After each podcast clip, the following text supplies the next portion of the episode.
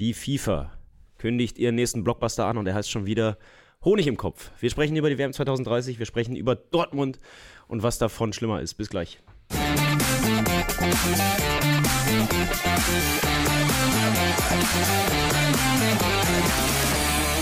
Guten Morgen, Tobias. Guten Morgen, Max. Wie hast du die Nachricht aufgefasst, dass die WM 2030 in wie viel sind es? 24, 25 verschiedene Länder?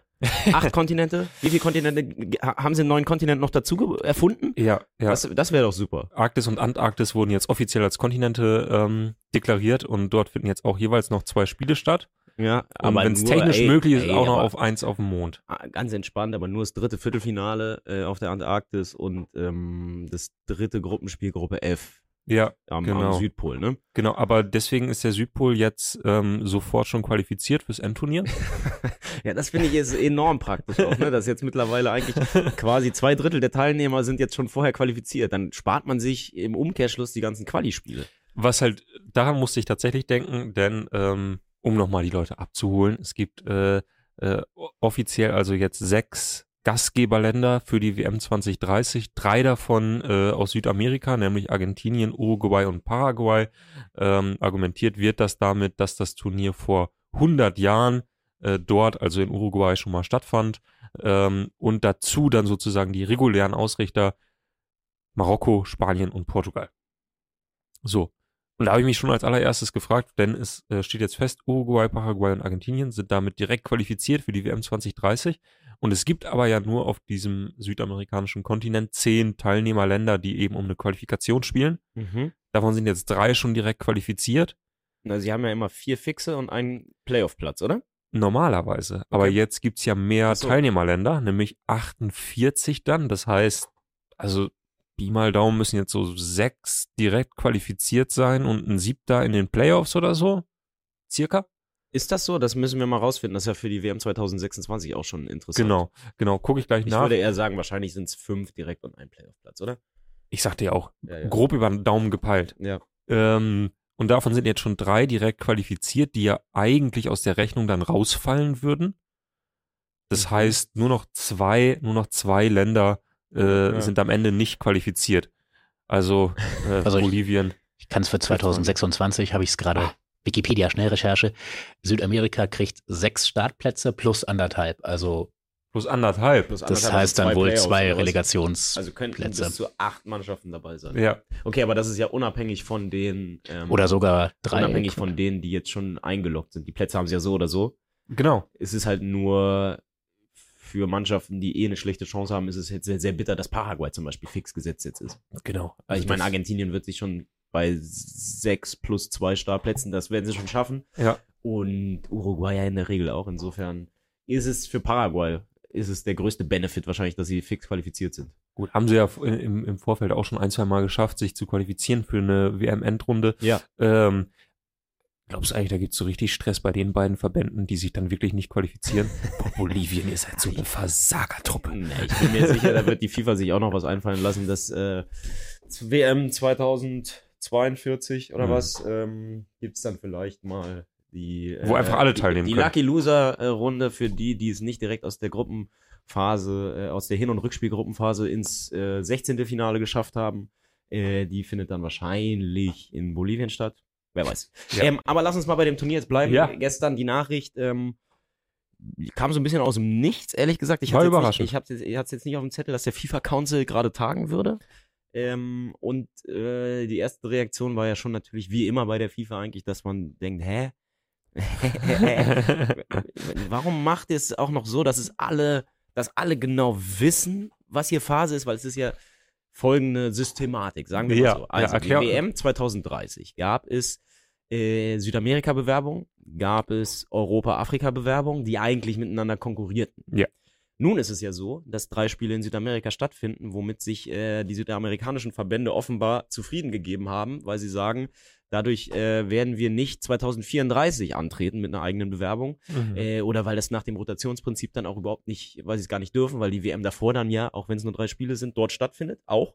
Ähm, was wiederum bedeutet, für die WM 2034 wird es nur einen asiatischen und einen Ozeanienbewerber geben. Ja. Und das ist ja ein Ding.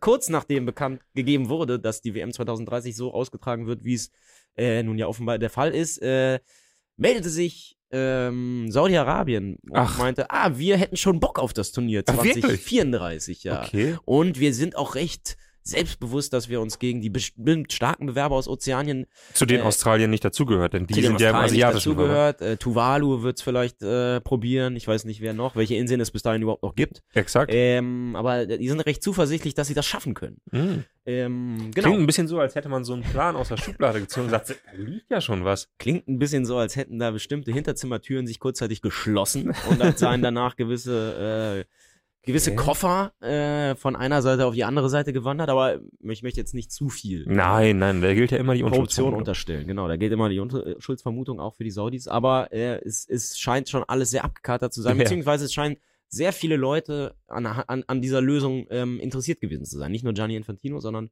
eben auch die allermeisten, die jetzt in diesem Karussell saßen oder sitzen.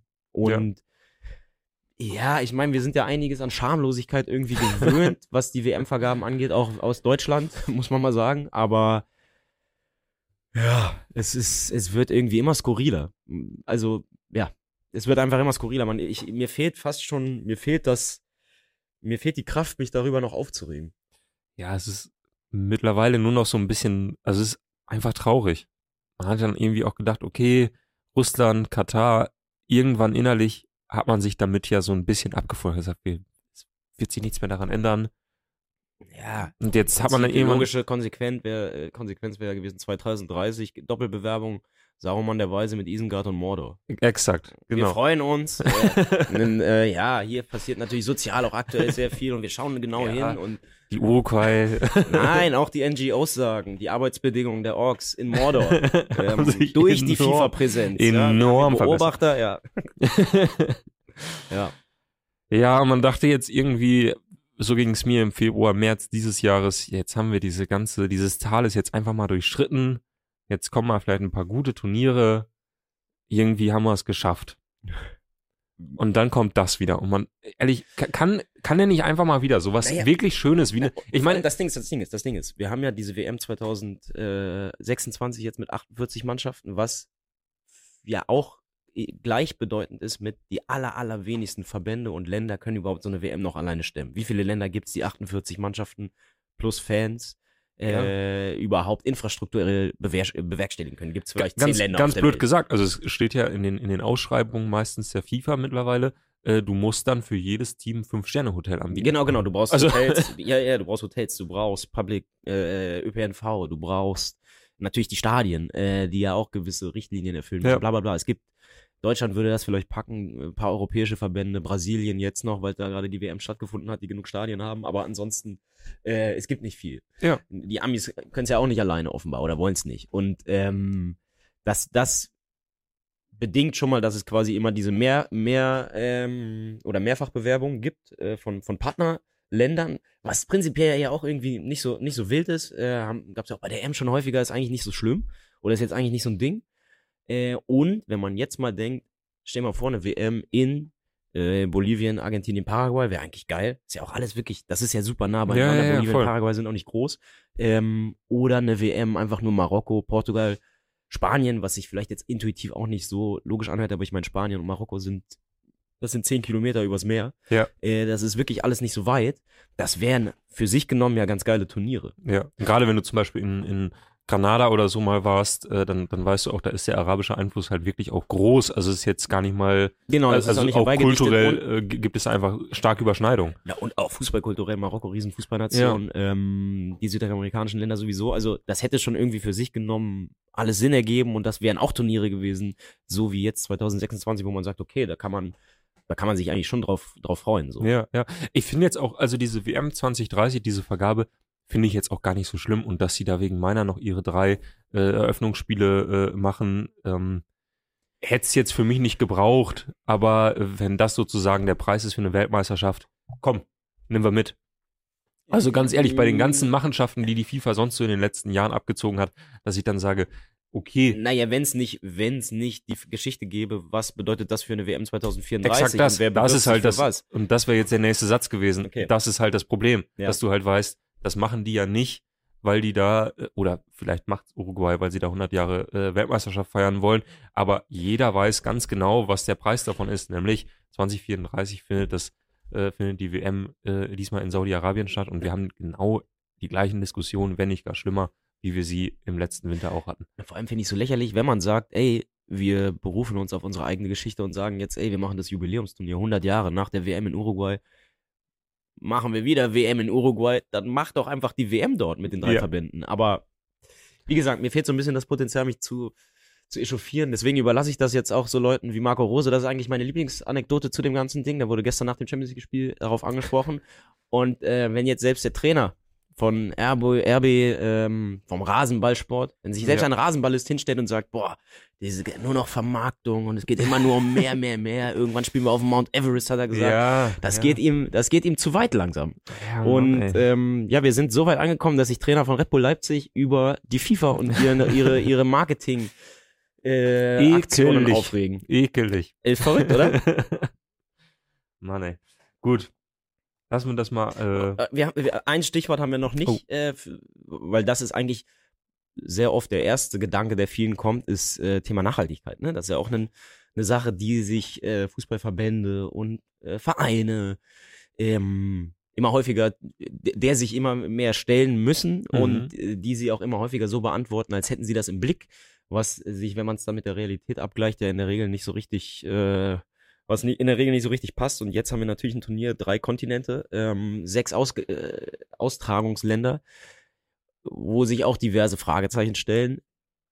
Insgesamt, da kann man vielleicht so ein kleines bisschen zurückrudern, wird's die drei Mannschaften aus Südamerika, die werden eh ihr Heimspiel dort austragen und fliegen dann quasi danach rüber, was sie dann so oder hätten so sie hätten machen müssen. zwei Wochen vorher gemacht. Insofern genau. sind es drei, drei Mannschaften mehr plus Fans.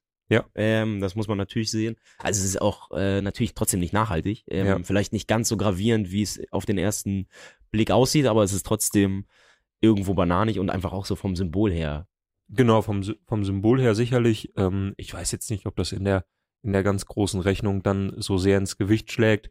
Ähm, das sind halt ein paar Flieger, die natürlich dann von irgendwo, ist ja auch immer die Frage, wer tritt dort an? Sind es drei europäische Mannschaften oder ja, ich denke mal Portugal, Marokko und äh, Spanien. Ja, okay, alles klar. das ist ja völlig klar. ja, klar. Ja. Äh, ansonsten, was den, was den Rest des Turniers betrifft, muss man natürlich schon sagen, Portugal, Spanien, Marokko, das liegt alles so eng beieinander, sind relativ kleine Länder im Vergleich zu anderen Austragungsländern. Äh, wenn man das vergleicht mit der äh, Fläche von Brasilien, wo auch hin und her geflogen wurde, ähm, ist das jetzt zumindest kein tieferer Einschnitt. Gibt's dann die ganze Zeit so eine E-Fähre, die zwischen Marokko und Spanien verkehrt? Das wäre eigentlich ganz geil, wenn du so alle zehn Minuten rüberfahren kannst. Also hol dir doch jetzt schon mal die Lizenzierung dafür, dann kannst du, dem, kannst du Ich in, glaube, ich muss erstmal eine E-Fähre erfinden, weil ich glaube, bei so großen Tankern gibt's nach wie vor gibt's Probleme, sagst du? gibt's powermäßig Probleme. Ja. Ja, aber dafür werden ja jetzt E-Fuels erfunden. Ja, okay. Genau für diese Tanker. Ja. Naja. Ähm, gut. Was denkt ihr denn über diese Vergabe? Schreibt's doch mal in die Kommentare. Okay, Max, alles klar. ähm, lass uns doch mal über die Champions League sprechen. Seid ihr Team Marco Rose? Findet ihr auch, der Fußball wird zu sehr vermarktet? Hm? Gott. Ähm, lass uns über die, lass uns über die Champions League sprechen. Ja, endlich zum guten alten Fußball so zurück. nämlich, ja, ne? Da, wo noch ehrlich gearbeitet wird. Mhm. So, äh, Borussia Dortmund schießt wieder kein Tor in der Champions League, äh, holt aber einen Punkt gegen Milan. Ja. Ich habe es gestern Abend getickert mit Nussi. Ja, Haben wir schon ein, zwei Mal an dieser Stelle gesagt, wenn man tickert, man sieht einfach nicht so viel vom Spiel, wie man im ersten Moment meinen würde. Ähm, aber was mir dann doch aufgefallen ist, Borussia Dortmund, wie du es gerade schon äh, angedeutet hast, mit Problemen Tore zu schießen. Sehr torungefährlich so insgesamt, hatten ein paar Fernschüsse, gerade dann zum Ende hin mit, mit Chan, mit Freistoß, ein Matcher äh, außer Distanz. Äh, ansonsten aber so, ja, sehr pomadig vorm Tor. Hinten standen sie ein bisschen besser. Gerade Mats Hummels fand ich, hat ein sehr, sehr gutes Spiel gemacht. ist auch Ähm. ganz häufig oben geblieben. Wie der The Zone-Experte immer wieder betont hat. Äh, wer war das nochmal der The Zone-Experte? ähm, da komme ich jetzt wie hieß er, wie hieß er, wie, ich glaube Jonas, Jonas Hammel? Ich glaub, Hummels, Hummels. Hummels. Sind die verwandt? Ich weiß auch nicht. Ja, war auch ganz geil, war auch ganz geil, als Mats Hummels dann die gelbe Karte kurz vor Schluss sah nach dem, nach dem Foul an Rafael Leao und ähm, der, der Zone-Experte äh, dann sofort sich entrüstete, weil man da früher hätte eingreifen müssen. Von Mitspielerseite, dann Also hätte ich- da Mats Hummels ich- gar nicht mehr so hingehen müssen. Ich muss auch sagen, wenn wir jetzt eh schon bei dem Thema sind, ich finde Jonas Hummels ist ein sehr guter Experte, wirklich. Absolut. Ich finde ähm, einer der angenehmsten, einer der ganz offensichtlich einen sehr klaren Blick auf Fußball hat und Sachen gut versteht und das aber auch Voll. vermitteln kann, was ja zwei verschiedene Sachen sind. Äh, deswegen, ich finde ihn super. Aber ich finde auch, wenn du ein Spiel von deinem eigenen Bruder als Experte begleitest, muss das A einfach häufiger mal auch thematisiert sein und eine Weile hast du das Gefühl, die versuchen das quasi so zu umschiffen, dass man es nicht merkt oder was? Ja. Am Anfang hat er ihn auch immer Mats Hummels genannt, wo ich dachte, ey, ey wenn ich äh, als Fan irgendeinen Hertha-Spieler mit Vornamen nenne, ist es immer ein bisschen komisch, aber wenn du deinen eigenen Bruder mit Vor- und Zunamen nennst, ist es auch komisch. So, äh, und ich fand's dann auch, weißt du, bei den ersten ein, zwei Aktionen, wo er gesagt hat, ja, ist gut, dass er da nicht runtergeht, der Ball bleibt im Spiel, Ball besitzt Dortmund weiter, super. Das hat er so zwei, dreimal gemacht und auch sonst kam er recht gut immer bei weg und ich dachte mal, okay, waren auch gute Aktionen, aber irgendwann war es ein bisschen viel. Wurde ein bisschen, viel, ein bisschen wurde ein viel, bisschen ja. Naja, gut, wir wollen jetzt nicht die ganz große Medienschelte. Äh, Nein, überhaupt nicht, aber irgendwie. ich hatte das gleiche schon, Gefühl. Allein schon damit der Gedanke beim Zuschauer nicht aufkommt, besetzt man vielleicht das Spiel einfach nicht mit dem Bruder von einem, der auf dem Platz steht. Ja, Allein deswegen ist es doch immer so. schal- also ich sag mal, der Sohn hat ja jetzt auch noch so ein, zwei andere Experten. Also ein Tim Borowski, der könnte da notfalls auch noch mal vorbeischauen. Ja, ein Bigalke kannst du da auch hinstellen. Ist da, Bigalke finde ich auch super, wirklich. Max Dinkelacker stand auch schon vorm Sohn-Mikrofon. Er hat seinen Nein, Job aber nicht ich- schlecht gemacht. Ich finde, Bigalke ist ein super Experte. Ja? Egal. Äh, eigene Sendung. Wir äh, ranken, wir ranken die Datsen-Experten. Aber Ja. ähm, insgesamt Dortmund wieder so ein Auftritt, bei dem man danach nicht wirklich schlauer ist. Ne? Nee. Du weißt überhaupt nicht, wo wollen sie eigentlich hin. Ähm, sehr viele Einzelteile, nach vorne vor allem, nicht so richtig, es fließt halt überhaupt nicht. Und ich finde ja, und das wollte ich hier generell eh schon mal loswerden, weil mir das schon ein bisschen, äh, habe ich noch nie gemacht, glaube ich, und ging mir von Dortmunder Seite so ein bisschen gegen den Strich die, die letzten Monate. Ich finde, mit Niklas Füllkrug haben sie einen sehr, sehr guten Stürmer verpflichtet und es ist ein Transfer, der total Sinn ergibt und ich fand, als diese Nachricht aufploppte und die erste Reaktion ja bei vielen Dortmunder war, ah, wie jetzt euer Ernst und jetzt Mhm. den noch und Mhm. wieder in der Bundesliga nur gescoutet, bla bla bla. Niklas Füllkrug ist, stand jetzt, eine Klasse besser als Sebastian Aller. Ich finde auch insgesamt, wenn beide in Topform sind, was ja Aller ganz offensichtlich aus welchen Gründen auch immer aktuell nicht ist, finde ich, ist einfach ein besserer Mittelstürmer, Punkt. Ähm, finde ich, Okay. ähm, weil, und das wird bei ihm halt häufig unterschätzt, der kann schon auch kicken. Der, der holt ja auch häufiger mal einen Ball, oder bei Kontern äh, merkst du dann immer, dass er auch mal, der kann auch mal an einem Spieler vorbeigehen, was ihm, glaube ich, viele nicht zutrauen und legt den Ball clever raus. Der macht oft schon die richtigen Sachen. Ich glaube, bei Niklas Füllkrug ist eine andere Sache, was, was zu einem Problem werden könnte. Kann ich auch gleich noch sagen, aber insgesamt ist er ein, ein finde ich, ein sehr, sehr guter Mittelstürmer und in einer funktionierenden Mannschaft, wenn Dortmund, wie vielleicht in der vergangenen Rückrunde pro Spiel, vier, fünf hundertprozentige rausspielt, dann schießt er dir auf 25 Tore. Bin ich 100% von überzeugt. Aber aktuell kommen Aber halt die ich Bälle glaube, gar dass nicht. Sebastian Aller, ich sehe den Unterschied nicht so groß. Aber okay. Ja, Sebastian Aller ist auch ein Knipser, aber ich finde Sebastian Aller ist viel limitierter. Ich habe zu Sebastian Aller, kann ich einmal sagen, ich habe den so gen genau gescoutet wie fast niemanden sonst. Ähm, Afrika Cup, Afrika Cup 2021, nee, 2022, Afrika Cup. War direkt nach der Geburt meines Kindes und ich war zu Hause und habe sehr häufig auf dem Gymnastikball gesessen und Sebastian Aller beim Fußballspielen zugeguckt. Äh, Max macht's bis heute so. Du weißt, Sebastian Aller am Ball ist. Gymnastikball, nein, aber äh, da hat er mit der Elfenbeinküste Afrika Cup gespielt und war, tut mir leid, aber ich fand ihn katastrophal. Ich fand ihn wirklich katastrophal. Ähm, aber Du wolltest auf was anderes hinaus, deswegen. Genau, knipsen kann er, natürlich kann er knipsen. Und ähm, das will ich ihm auch gar nicht in Abrede stellen. Und er ist auch physisch natürlich normalerweise so, dass er, dass er mit dem Rücken zum Tor sehr gut ist. Aber ich finde, das kann halt Füllkrug auch. Vielleicht nicht ganz so stark in dem Fall wie er, aber es kann er auch. Und ich finde ihn fußballerisch viel, viel, viel flexibler. Mhm. Sagen wir es Okay. so. Ähm, was bei ihm, und das, da gab es eine Szene gestern, ähm, Flanke, ich glaube Freistoßflanke, ich habe es gar nicht äh, im Kopf, oder vielleicht war, doch, ich glaube, es war ein Freistoß. Benzebaini kommt zum Kopfball relativ früh im Spiel, erste Halbzeit. Und direkt dahinter ist Füllkrug, der auch hätte rankommen können und der danach offenbar äh, meckert. Mhm. Und du siehst Benzebaini zurücklaufen, wie er auf Französisch irgendwas, äh, Putain, bla bla bla, halt deine Schnauze wahrscheinlich denkt oder vielleicht auch laut sagt. Und du merkst, okay, das Gelaber da vorne geht dem schon auf den Sack nach einem Monat. Ah ja. Und wenn man Niklas Füllkrug in Bremen, es gab diese Szene in der Doku auch, die dann auch damals in den Medien eine Rolle gespielt hat, wo er ja Marvin, wo er glaube ich Clemens Fritz im Kabinengang äh, mehr oder weniger mal eins auf die Schnauze geben wollte und mit Marvin Duksch immer wieder aneinander geraten ist. Also der hat, einen, der hat kein kleines Ego. Mhm. Und ich glaube, als, und ich meine, wenn du dir anguckst, der ist seit Ende August da, seitdem in jedem Spiel danach vom Mikrofon. Im Prinzip jetzt schon der Ansprechpartner Nummer eins für die Medien und auch nicht so, dass er sich dagegen, glaube ich, großartig wehrt. Mhm.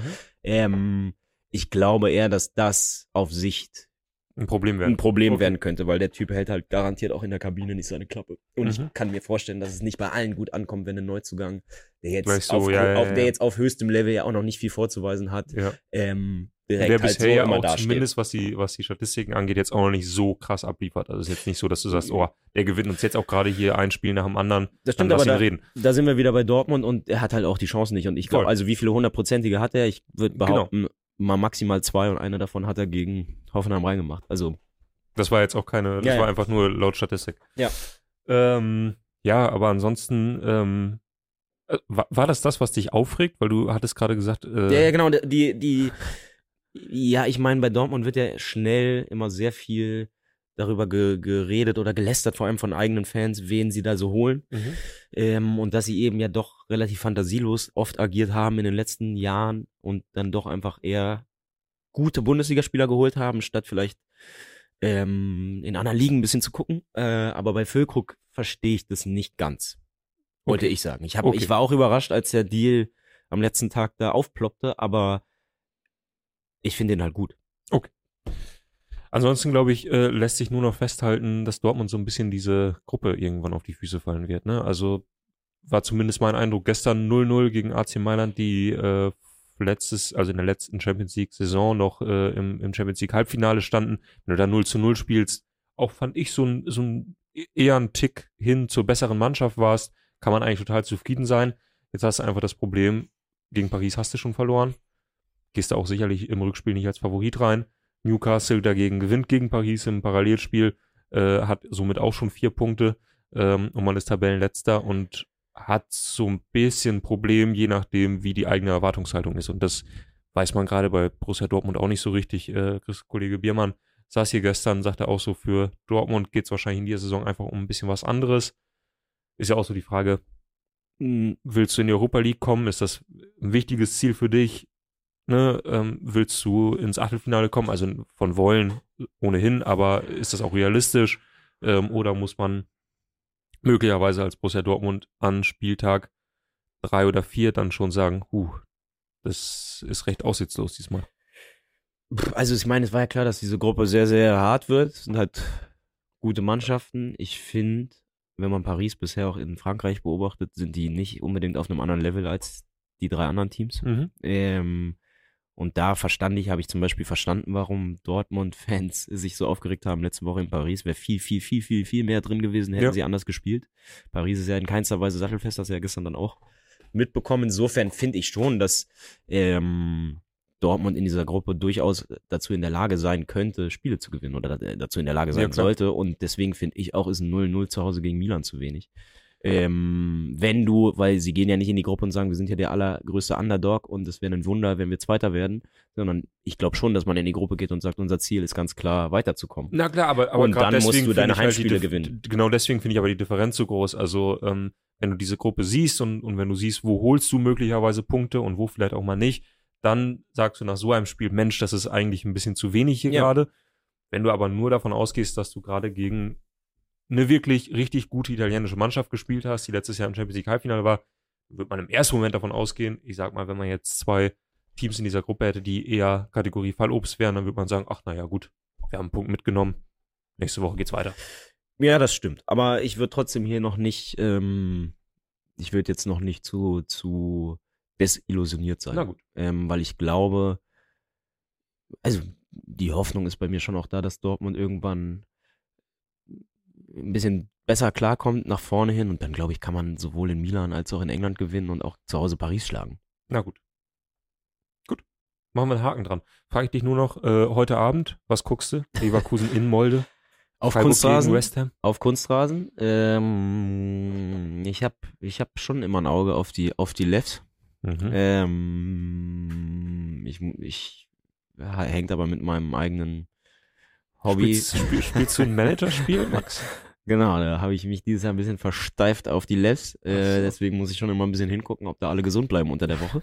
Aber ähm, ansonsten kann ich mir vorstellen, dass das mal so ein Tag ist oder so ein Abend, wo ich auch einfach mal skippe. Ach. Wobei Frankfurt ähm, in Thessaloniki oder in Ja. Frankfurt? Äh, in Saloniki. Kollege Nussdorfer war da gerade. Mhm. Meinte super Stadt. Ähm, das könnte man sich theoretisch reinziehen, wenn es einen jetzt so richtig interessiert. Und Freiburg West Ham ja auch. Aber äh, ich glaube, heute wird bei mir zumindest, also ich meine, diese 18 Uhr Dinger sind eh für mich aktuell nicht erreichbar, Mhm. uhrzeitmäßig. Und äh, 21 Uhr vielleicht auch einfach mal wieder ein Buch lesen. Ach. Hast du da gerade was zur Hand? Kannst du was empfehlen? Oder? Boah. Mm, Nee, ich müsste eigentlich aktuell, ich bin, ich bin aktuell leer. Ich muss, ich Oh. muss anfangen, aber es ist immer schwierig, ein Buch anzufangen unter der Woche, finde ich. Abends, wenn du weißt, schaffst eh nur drei Seiten, ich musst du morgen nochmal lesen. Ja. Aber ja. Verstehe ich. Gehe ich mit. Ähm, ja. Gut. Danke, dass du mich gefragt hast, was ich heute Abend mache. Was Ich machst du denn heute Abend? Ich gehe zum Training. Achso. ja, ist auch schön. Selber Das- Sport machen ist eh immer Ne? besser. So. Ähm, Beauty. Morgen sind hier äh, zwei Kollegen vor Ort. Wir beide jedenfalls nicht. Also äh, wünschen wir euch einfach ganz, ganz viel Spaß. Dann wird ganz bestimmt auf den kommenden Bundesligaspieltag geblickt und auf den vergangenen Europa League Spieltag und Conference League Spieltag zurückgeblickt und der Groundgropper sagt euch, in welchen Stadien ihr euch aufhalten müsst, um Karl der Kanal zu sehen. Im Zweifel ist es sowieso Aachen. Also, äh, bleibt äh, uns weiterhin äh, treu. Äh, gebt gerne einen Daumen, wenn euch das gefallen hat. Ähm, oder eine, lasst eine Bewertung da in den üblichen Podcast ähm, Sharern, sagt man das? Podcatchern? Naja. Äh, Boah, ich wusste nicht, dass du mich gleich was fragen würdest. Ich habe versucht, heimlich zu gehen. ungefähr, ungefähr so muss das ausgesehen haben, als äh, der Chef mich kürzlich gefragt hat, was ich von Nagelsmann halte und ich in dem Moment gesagt habe, äh, naja, äh, Ich stell mir jedenfalls. vor, wenn Edin Terzic in der Halbzeit ein paar äh, Dortmund-Lieder singt und Daniel Mahn so, was? Ja, okay, ja, auf ewig, wenn wir zu dir stehen. In Ja. diesem Sinne, äh, lasst es euch gut gehen. Äh, schon jetzt von uns ein schönes Wochenende und wir sehen uns. Macht's gut. Ciao, ciao.